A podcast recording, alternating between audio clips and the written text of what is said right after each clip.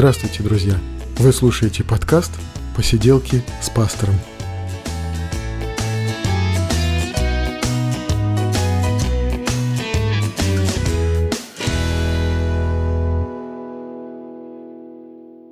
Сегодня я пригласил Алексея Рогожникова в гости на этот подкаст для того, чтобы поговорить о молитве. И Алексей у нас э, руководит ночной молитвой в церкви. Интересный, очень такой совершенно необычный необычный лично для меня э, такой феномен, ночная молитва, и вот об этом, и о его жизни, и обо всем э, опыте молитвы я хотел с ним и поговорить. Привет, Алексей. Приветствую. Ну, для начала скажи, пожалуйста, откуда ты родом, как ты сюда попал, приехал в Москву и как ты оказался в Церкви Надежды, потому что Алексей, он из Церкви Надежды и является членом той церкви, где я несу служение и в жизни которой я участвую. Алексей, как ты сюда приехал и где ты был раньше? Ну, родился я в Советском Союзе. Вот, а родился на данный момент, а, это был Южный Казахстан. Вот, это был такой город Джамбул. Вот, а, может быть, кто помнит э, кинокомедию «Джентльмен удачи», там он говорил, где, говорит, а, там, говорит, где тепло, говорит, там моя мама в Джамбуле. Вот, так что вот это такой э, прославленный город. Вот, э, всю жизнь, э, пока я рос э, в Южном Казахстане, до развала Советского Союза, всегда интересовался вообще э, Россией, русской культурой и всем, всему этому прочему. А после того, когда э, произошел развал, это еще больше способствовало тому, чтобы э, задуматься о переезде в Россию. А когда ты, когда ты приехал в Россию? Ну, э, это был где-то 98 год. 98 mm-hmm. год это был. Вот, я приехал в начале в Санкт-Петербург. Вот, и... Ну, это не самые простые годы для России, да? И как вот твои впечатления от России? По-моему, тут была разруха сплошная, да? Грязь на вокзалах, на улицах, и, в общем, все плохо.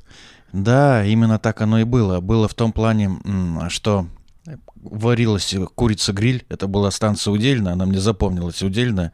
А в Санкт-Петербурге есть такая станция. Да. Оттуда Ленин уезжал в Финляндию. вот, и варилась э, курица-гриль. Люди стояли за ней в очереди. Было, правда, сыро, холодно и грязно, но для Петербурга, в принципе, это всегда Просто после Матвенко там стало почище, конечно. Ну, да. Вот. Но и я тогда задумался, я еще тогда приехал, думал, здесь как бы так э, Россия, здесь русские и все прочее. Но каждый здесь был предоставлен сам себе. Бесконечное количество ларьков, да, очень много грязи на улицах, торговля повсюду и закрытые предприятия, да, вот именно так. Именно так и было, да. Угу. Именно так и было. А кто ты по профессии? Вот чем ты занимался? Там, э, когда произошел развал Советского Союза, то в Казахстане такая же ситуация получилась. Ну, он тогда стал Казахстаном называться. Вот. И люди, э, именно русские люди, они по большей части, ну, русские, немцы, немцам была просто возможность куда уехать. А русские были инженерами, слесарями, токарями, фрезеровщиками. Они остались без работы, так как предприятия закрывались. А я на тот момент э, заканчивал сначала железнодорожное училище, вот, и э, получал профессию машиниста. Вот потрясающе интересная профессия. Поработал немножко? Да, я ее только воплотил уже здесь, э, в Санкт-Петербурге, потому как э, там надо было, так как работы было мало, люди платили огромные деньги для того, чтобы устроиться на работу. То есть не зарабатывать деньги, а заплатить сперва да. деньги для того, чтобы работать. Да, именно так. Именно так. Надо было иметь и не только блат, потому что если ты и не только деньги, потому что можно было занести деньги, а через месяц ты, тебя могли сократить. Поэтому надо было еще и знакомство иметь, чтобы просто устроиться на рабочую а, профессию. Уже не говорим о каких-то управляющих должностях. Вот. А здесь уже после того, как я получил гражданство, гражданство я очень долго получал, очень долго я получал гражданство, вот около пяти лет. Ого. Вот, и еще там, в Казахстане, чтобы зарабатывать, потому что училище, оно было платным, а, чтобы зарабатывать все училищами, я работал на стройке э, подсобником. Вот, и, и здесь, в России, когда приехал, я также работал вместе с таджиками, узбеками, со всеми прочими. а, на стройке. Сначала как а, просто подсобник, а потом как мастером я уже выполнял обязанности, а дальше уже как прораб. Интересно. Ну, а по специальности, как э, железнодорожник, как машинист, довелось же поработать? Специальность, да, да, довелось поработать уже, когда я получил гражданство, потому как без гражданства нельзя ну, было да, да. Э, устроиться на такие особо важные объекты, скажем так, государственной важности. Вот, и поработал, да, между Санкт-Петербургом и Москвой на пассажирском движении. Работал вот, э, получил дополнительно квалификацию уже на машиниста, уже это в Петербурге все это защищал, получал. Вот. Здорово, это потрясающая романтическая такая и интересная профессия. А скажи, пожалуйста, ты пришел в церковь, э, вот церковь Надежды, уже будучи верующим человеком, да? Как ты уверовал? А, ну, уверовал, э, получилась такая ситуация. А, Моя мама, она была преподавателем в школе. Она была преподавателем в школе в истории. Угу. Вот, и однажды там ситуация такая была, а, что одного парня оскорбляли, это был девятый класс, ребята все горячие, одного парня оскорбляли, и он а, за то, что его оскорбляли, ворвался с ружьем а, к ней в кабинет и направил это ружье на своих обидчиков. Это был первый этаж. Вот, и она ему говорит, Джалиль, опусти ружье. А, ну, после второго раза она к нему подошла, наклонила это ружье, и произошел выстрел. Ну, это все быстро происходило. Ну да. А вот. Да. И одного из этих э, ребят, мальчишек в классе, э, мама была верующей христианка. И после этого она пришла, она тоже была преподавателем, и она моей маме начала свидетельствовать о Христе. Вот таким образом э, я и соприкоснулся с церковью. А вот. в Москву ты приехал уже верующим человеком, да? Ну и в Петербург я приехал верующим человеком. А, вот, и, ну, правда, там жизнь, она как бы покидала, побросала, было всякое. Угу. Вот. А потом уже, когда спустя уже сколько лет, 12 я прожив э, в Петербурге, я познакомился со своей будущей женой. Угу. Она оказалась москвичкой. Она, мы поженились. Вот она переехала в Петербург но климат ей петербургский совершенно не подошел. Она стала mm-hmm. болеть, у нее со здоровьем э, стало очень довольно-таки тяжелый момент это творится. И э, переехали в Пет... в, снова в, ну, в Москву вернулись. Вот, и э, все вот эти болезни, которые у нее были, они прошли. Но это спустя уже 4 года. Интересно, очень интересно, да. И ты стал членом Церкви Надежды. Вот да. ты так активно, активно продвигаешь э, в Церкви Надежды вот такие вот мероприятия, ночная молитва, и активно так созываешь людей э, вот участвовать в этой ночной молитве, да, по всей видимости для тебя это что-то важное. Ты э, сам как встретился с вот с такой, с такой формой служения или с такой формой общения с Богом, как, как это пришло в твою жизнь? А, Все началось с Казахстана. Угу. Вот. Э, а все ребята, которые меня окружали, они были старше меня. Люди мне, если было, я был подростком лет 15, а всем этим ребятам было лет по 30. И э, чтобы вы понимали, была ситуация такая, а, и в принципе она и в России была -то точно так же сложной, но а, в Казахстане, например, а, были, как бы, скажем так, биржи труда, туда собирался народ, в часов 6 утра это были в основном русские мужчины, которые были сокращены со своих заводов, mm-hmm. вот, и приезжали люди, а, и нанимали на работу. И чтобы тебе попасть на работу, надо было... А, и на работу тебя могли нанять до 12 часов. То есть выстраивалась очередь, потому что желающих попасть на работу было большое количество.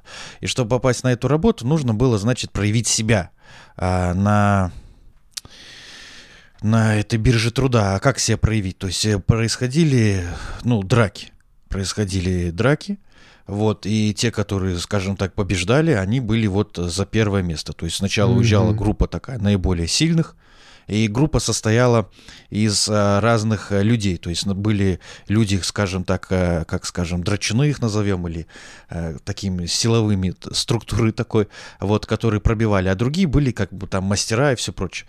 Вот, и вот этих группы этих составляла задача, чтобы уехала вот эта их группа первыми. И вот кто лучше из них дрался, тот и та команда и уезжала первыми. Вот, и чтобы, когда тебя привозили туда на работу, а, ты зарабатывал 50 тенге, а 50 тенге ты зарабатывал таким путем, то есть грядка была от рассвета до заката. То есть вот здесь вот ты видел, грубо говоря, рассвет, а где она заканчивалась, там был заход солнца. Мгм. Вот, и за эту грядку ты получал 50 тенге. А 50 тенге это м, входила эта буханка хлеба и бутылка пива. Вот так она делилась вот это. Э, И на обед тебе кормили, давали раму, не знаю, сейчас этот маргарин уже как бы так забыт. Раньше ра- раму и лепешку. И еще высчитывали тебя за тебя за проезд, за то, что тебя увозили и привозили туда. Вот, и поэтому, а, грубо говоря, благодаря молитве, благодаря молитве, можно было себе вообще найти себе прокорм, прокормиться и найти себе работу. То есть э, по молитве вот совершалось какое-то чудо определенное, да? Или чудо, чудо на тот момент было то, что ты имел работу и был сытый.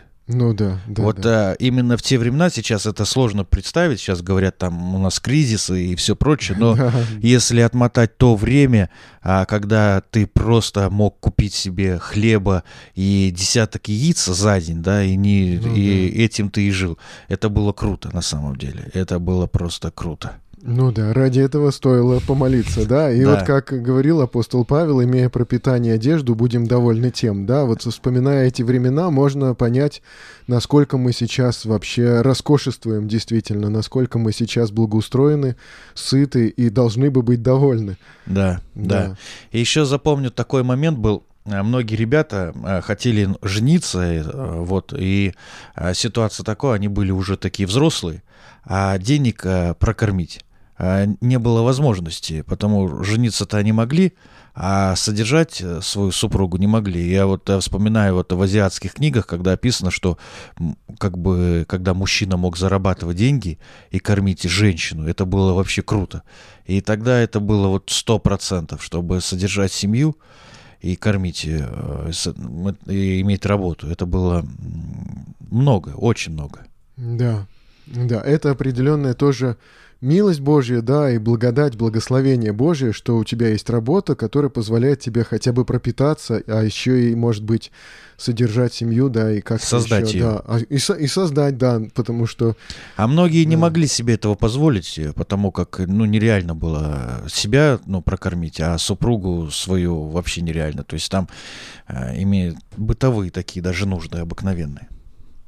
Алексей, ты очень здорово мотивируешь людей в церкви для того, чтобы они приходили на ночную молитву. Я каждый раз слушаю с- вообще с большим интересом твои призывы. А вот кто смотивировал тебя? Был ли такой человек, который тебя пригласил? Или, может быть, как-то в семье это у вас как-то сложилось сперва, да, что вы молитесь как-то по-особенному, да? Чувствуете ли вы это своим служением каким-то семейным, молитва? Ну вот я немного повторюсь, э, это все началось в Казахстане, и так как ребята Мгм. были старше меня, а вот, они взывали Богу о том, чтобы иметь эту работу, а, иметь возможность содержать свою семью, и так как а, целый день были заняты практически, вот, потому как работали с 9 утра там, до заката, вот, это не так, как 8 обычный рабочий часовой день был. Вот, и, и оставалась ночь. Вот, обычно это была пятница. Вот, и так вот и сложилось, что по ночам стали молиться. Вот. Но э, здесь надо заметить, что почему ночь? Не ночь не в плане какого-то мистицизма, то есть волшебства э, такого момента. А здесь э, это был э, вызван чисто физически, потому как день был занят. Мгм. А второй момент, э, так же как и момент поста, когда человек чем-то может пожертвовать. Э, Пожертвовать в данном случае э, сном. То есть он отдает частицу себя в этот момент. Ну да, то есть как бы ты показываешь, что тебе это действительно нужно. Ты Да. приходишь к Богу Да. и не просто там как бы по дороге, в том числе и попросил его о чем ты теперь ждешь. Ну когда же ты услышишь, да? Да, это, во-первых, не мимоходом. Mm-hmm. Ну, и надо понимать, конечно, что мы общаемся. А у меня такие ситуации иногда бывают. Я думаю, о, надо пойти там к тому или к тому, или еще куда-то. А тот, в ком начаток э, всяких жизней, и через него все начало быть. А мы, из я за себя скажу, что я иногда с ним общаюсь мимоходом. То есть, господи, там туду-туду ту-ду-ту-ду-ду, ну, да. и помоги, и реши, и все. Это так быстро происходит. А здесь же все-таки сосредоточенность некая, и понимаешь, перед кем ты находишься в данный момент. Ну а тогда ты можешь немножко рассказать, как проходят эти ночные молитвы? Кстати, я скажу, что я ни разу не был на такой молитве ночной в нашей церкви, потому что у меня, получается, так режим мой э, устроен, что мне нужно подготовиться как раз... Э, Э, в субботу вечером э, к проповеди, к церковному богослужению, да, и потому с пятницы на субботу это единственная, единственная ночь, когда я отсыпаюсь по-нормальному, да, перед этим.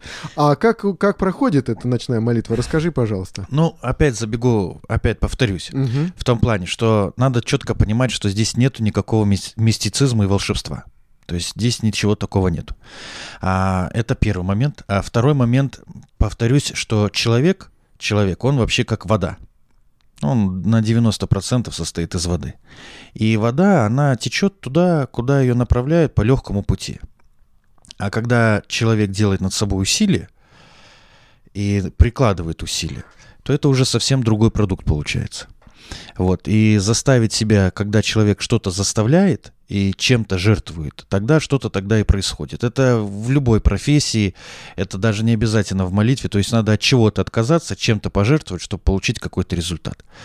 И в данном случае ты отказываешься от некого комфорта, Потому как да. Э, сейчас, на сегодняшний момент, некоторые считают, а, что вот дают там Богу десятину. Ну, десятина, она э, материальный момент для современного человека, особенно для москвича она не отображает того именно, что именно потратить время, комфорт, это гораздо дороже стоит, нежели даже та же самая десятина. Ну, как бы люди уже привыкли, немножко откупился от Бога, да, и дальше занимаешься своими делами, да, и дальше уже как бы не думаешь о нем. Да-да-да, именно так оно и есть. В том плане, что финансовая составляющая не всегда для москвичей и для многих людей становится а, главной. Главное — это комфорт, уединение, тишина, некий покой, а, то есть предоставить себе каким-то там хобби интересным там, ну, у кого разные моменты существуют, кто на что время тратит, кто на рыбалку, кто на охоту, кто э, на автомобиле, кто просто там возле компьютера там с кем-то законтачится. Вот, а здесь ты отрываешься от всего, жертвуешь чем-то тебе дорого, то есть это может быть рыбалка, это может быть просто полежать на диване, там на кровати, почитать любимую книгу, то есть ты жертвуешь чем-то э, ради того, чтобы пообщаться с Богом. Вот, и прибегаешь к нему. В Казахстане это было немножко по-другому. В Казахстане это было, э, это было вынуждено, потому как вопль настолько тебя со всех сторон э, давило и щемило, и чтобы выжить, реально, чтобы выжить, э, тебе приходилось э, просто как бы вопить. Э, к Богу. Ну да, сейчас э, мы в, ком- в комфорте, сейчас мы как бы вроде бы и сами справляемся, кажется, что все, все благополучно, и тогда уже нет такого стимула, да, вот как-то куда-то идти. Но у нас, э, например, в Церкви Надежда мы уже больше года как переживаем и молимся о росте церкви. И когда у нас начались вот эти ночные молитвы, мне показалось, что это один из признаков того, что церковь начала как-то расти. Пусть не, не численно даже, а именно внутренне расти, как бы по своему такому возрасту, скорее даже. И вот есть ли у тебя, у тебя ощущение какого-то прогресса вот в этих молитвах? Ну, вы в этом правы, Евгений. А, суть заключается в чем? А, вообще молитва, она это, чтобы было понимание у всех людей, кто нас слушает, это разговор с Богом.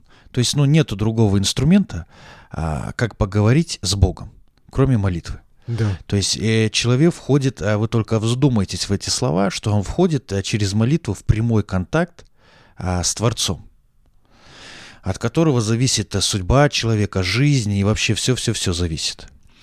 И поэтому, э, когда человек осознает, что ему нужно общаться с Богом, что ему надо чем-то жертвовать, то есть он уже на пути исправления, когда он это начинает понимать.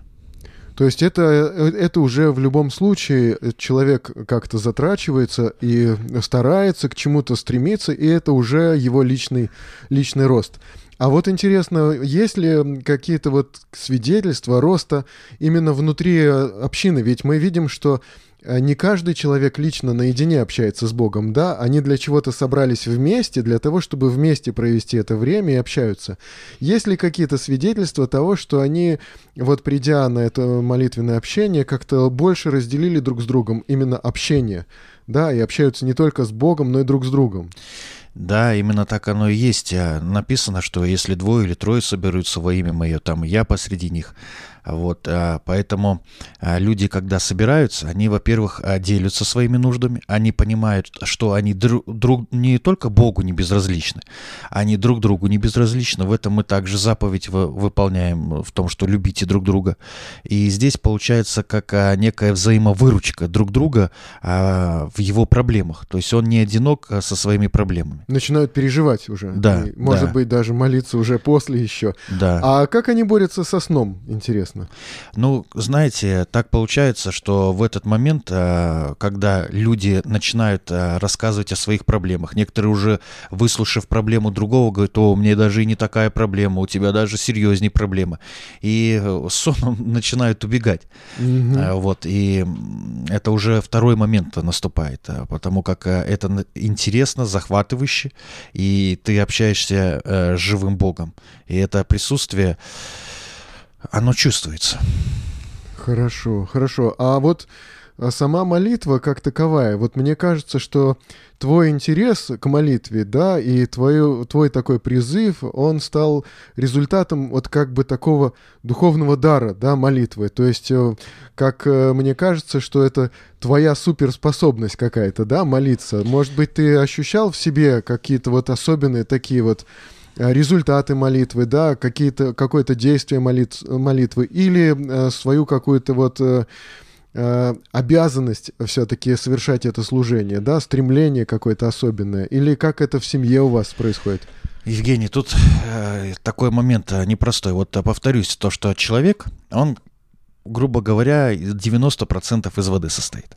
И когда человек над собой делает усилия, то он уже не просто какая-то субстанция составляющая, он уже нечто больше. И чем больше в человеке существует две природы. То есть, и я думаю, люди за собой это замечали. То есть, э, вот э, по плоти мы, грубо говоря, по, напоминаем животное, а по духу своему составляющему, mm-hmm. мозгу и всему прочему, мы это превосходим. И чем больше человек а, делает над собой усилия в сторону совести, это даже касаем, не будем касаться христиан, тем больше он приближается к Богу, то есть к Богу подобному. Вот. А чем дальше он отдаляется от Бога, тем больше он становится, напоминает животных. И даже по своей жестокости он превосходит животное в том плане, что тигр, например, и любой хищник, он питается только ради нужды. Но он не ради какого-то там забавы. Угу или удовольствия какого-то, то есть э, может применять агрессию. То есть ему нужно поесть, он применил этот момент. А когда ему не нужно есть и просто поиздеваться над э, другим животным, у, хищников такого нет. У человека такое есть. То есть в своей жестокости люди превосходят хищников, когда они удаляются от Бога. Вот. К чему, э, какие моменты у, нас, у меня конкретно в жизни были? Вот. Какие они были? Вот. И каким э, лично у меня были моменты, связанные с пониманием ответов э, на мои молитвы Бога. Э, повторюсь, все вернемся в Казахстан. Русские после развала Советского Союза оказались самой незащищенной группой. Не потому, что их кто-то притеснял, нет. А, и, но это было, но мы сейчас не будем говорить там, я сейчас ни к какому национализму или там э, каких-то таких моментах, я не об этом говорю. Я говорю о фактах, которые реально сложились. То есть получилось так, что они были профессии инженеров, связаны mm-hmm. с металлу, металлур, металлургией, вот э, такие высокотехнологичные у них профессии, и эта часть, она остановилась. И люди перестали нужны. То есть они стали самой незащищенной группой, и они стали на, на тот момент самые голодные и холодные. И ну, большинство да. этих людей стали спиваться, к сожалению. Вот. И в тот момент в том, что в этот момент, э, в эту тяжелую, и у русских, в отличие от других там казахов, чеченов, у них нету как бы взаимовыручки. То есть они были все сами по себе, нету таких крепких родственных отношений. То есть были, например, казахи, у них были отары овец, а были немцы, они выращивали помимо там свиней, а были дунгане, они имели поля. То есть помимо какой-то либо профессии, они еще э, имели дополнительный заработок. И, и могли друг другу как И могли друг другу, те же самые корейцы всегда друг друга поддерживали. У русских этого не было. Вот, и для русских оставался только один бог. И благодаря э, ему э, на тот момент я выжил. А я выжил благодаря ему в тот момент. Я выжил благодаря, когда я переехал э, из Казахстана в Санкт-Петербург. У меня не было в Санкт-Петербурге родственников. Вот. И благодаря тому, что я там выжил, и у меня много раз останавливала и милиция, э, и потом она сейчас она в полицию перефор... Э, назвали ее. Угу.